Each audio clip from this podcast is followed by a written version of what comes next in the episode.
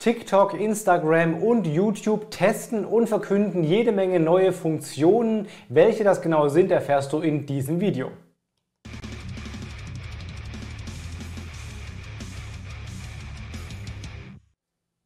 Hi, mein Name ist Felix Beilharz. Willkommen zu 7x7x7, den Online-Marketing News. Du bekommst jetzt wie jede Woche in circa sieben Minuten die sieben wichtigsten News aus dem Online-Marketing aus den letzten sieben Tagen.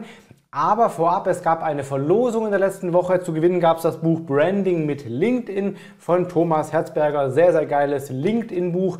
Und gewonnen hat das für seinen Kommentar bei YouTube der Stefan Rappert. Stefan, Glückwunsch, du hast das Buch gewonnen. Schick mir gerne eine DM, dann bekommst du das Buch direkt vom Verlag zugeschickt.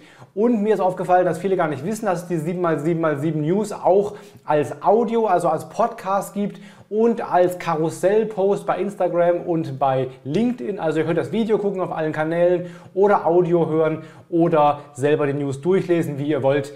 Das gibt es jede Woche um 17 Uhr. Lasst gerne jetzt ein Abo da und dann geht's los mit der ersten News. TikTok hat diese Woche jede Menge neue Funktionen äh, im Test angekündigt. Und zwar zum Beispiel Avatare, also ähnlich wie bei Apples Memojis oder jetzt ein paar Wochen auch bei Snapchat, die Bitmojis, soll es auch für die Nutzer und Nutzerinnen bei TikTok bald eigene Avatare geben, also eine Comicfigur, die du selber zusammenstellen kannst und die dann deinen Gesichtsausdruck bei einem Foto zum Beispiel einfach übernimmt. Das soll es ab jetzt oder ab demnächst geben. Dann wird es bald auch neue Funktionen in Livestreams geben, nämlich vor allen Dingen ein Screen Sharing, also kannst dann eben dein Handybildschirm freigeben und da irgendwas zeigen im Rahmen eines Livestreams. Es wird einen Gruppenchat geben mit Invite, Link im Chat, wo man dann Leute hinzuholen kann. Und auch TikTok springt auf den Audio-Trend auf und will wohl ein Audio-Only Live machen demnächst. Ähnlich wie es LinkedIn vor zwei Wochen oder eben davor schon äh, Twitter, Facebook, Clubhouse und Co. Und wie schon angekündigt vor einer Woche, bezahlte Subscriptions soll es demnächst auch geben. Einmal im Jahr gibt der YouTube-CEO Susan Wojcicki einen Ausblick auf das, was bei YouTube so geplant ist, im Letter from Susan. Und der kam jetzt diese Woche raus. Und da hat Susan ähm, ein bisschen die Pläne und die Ausrichtung von, von YouTube für 2022 bekannt gegeben.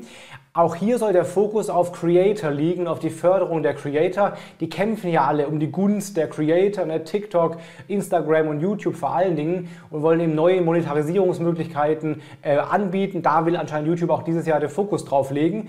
Und es soll wohl auch NFT einbezogen werden. Wie genau ist noch unklar, aber vielleicht irgendwie zur Finanzierung, dass man irgendwas verkaufen kann, dann als NFT auf YouTube, werden wir sehen.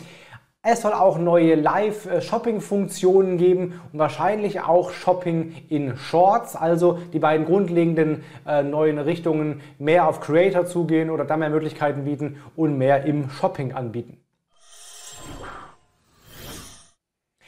Eins meiner meist aufgerufenen YouTube-Videos ist ein Video zu der Frage, kann ich auf Facebook sehen, welche Leute mein Profil besucht haben? Antwort nein, man kann es nicht sehen. Sehen kann man das bisher nur bei LinkedIn als Premium-Nutzer und bei Xing.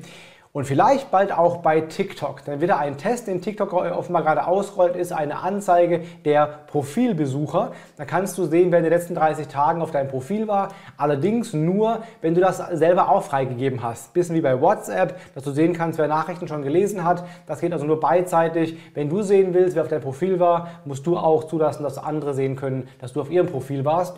Ob das für alle kommt und wann ist noch offen, aber spannende Möglichkeit bald vielleicht ein bisschen mehr über seine eigenen Profilnutzer und Nutzerinnen rauszufinden.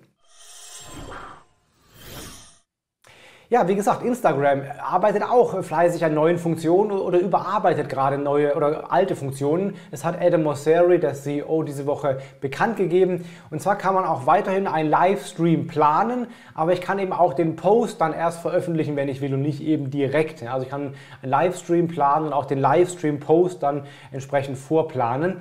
Und auch die geplanten Livestreams werden dann im Newsfeed angezeigt, dass Leute eben das abonnieren können direkt. Sehr schönes Feature für Leute, die häufig Livestreams machen.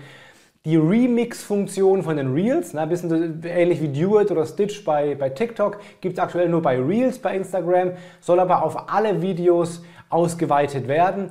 Und der Umfragensticker in den Stories wird verändert. Bald kann man wohl vier ähm, äh, Auswahlmöglichkeiten anbieten und nicht mehr nur zwei und auch die Farbe des Stickers anpassen. TikTok-Ads, auch ein sehr spannendes Thema, habe ich gerade auch ein Video bei YouTube zugemacht mit einem kleinen Test, wie man bei TikTok Follower via Ad generieren kann. Auch die arbeiten fleißig an neuen Möglichkeiten. Neu jetzt dazugekommen Instant Page Ads. Das ist ein bisschen wie die Instant Experience bei Facebook, also eine kleine Landingpage innerhalb der App, die man dann eben gestalten kann mit Bildern, Videos oder auch Karussells, die aber sehr, sehr schnell laden, um eben schon direkt Inhalte innerhalb von TikTok selber anzuzeigen, ohne eine Landingpage auf eine externe Webseite bauen zu müssen. Laut TikTok lädt diese Seite elfmal schneller als eine normale Landingpage und dann kann man dann da einen Call-to-Action-Button einbauen, der dann zu einem Shop führt oder zu einer externen Webseite führt. Aber für euch jetzt neu Instant Page Ads bei TikTok. Google hat ein paar Tipps gegeben zum Thema interne Verlinkung. Ja, ist ja im SEO ein sehr wichtiger Faktor, dass man die Seiten intern miteinander gut verlinkt. Früher galt mal eine Weile so die Regel, dass man Seiten auf oder Links auf unwichtige Seiten wie zum Beispiel AGB oder Datenschutz mit No Index, äh Quatsch, sorry, mit No Follow versehen kann. Das ist Quatsch, war immer schon Quatsch. Das bringt überhaupt nichts, weil die Links einfach wegfallen und der Rest der Links nicht mehr Power bekommt. Jetzt hat Google sich geäußert zu der Frage, ob es sinnvoll ist, dass man gezielt weniger Links einbaut, also Links zu weniger wichtigen Seiten entfernt. Antwort, nee, das bringt nicht viel. Das kann man schon machen, aber es bringt quasi nichts. Besser wäre es, die Website-Struktur generell zu überarbeiten, vielleicht mal mit Screaming Frog oder so in einem Seitenbaum äh, dastehen zu lassen, um mal die interne Verlinkung darüber zu checken und zu gucken, dass wirklich auch die wichtigen Seiten gute Links kriegen.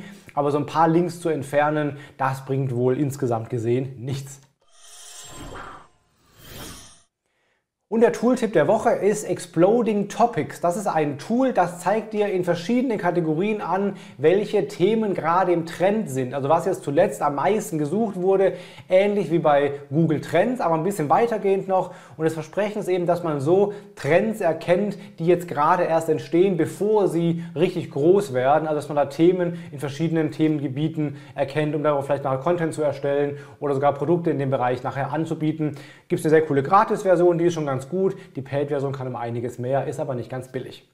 Das waren die sieben News der letzten Woche. Wenn es dir gefallen hat, lass gerne ein Abo da, um jede Woche die sieben aktuellsten News zu kriegen. Wie gesagt, hier als Video oder als Audio oder auch als Karussellpost bei LinkedIn und bei Instagram. Hab eine gute Woche, bleib gesund, dein Felix Beilharz.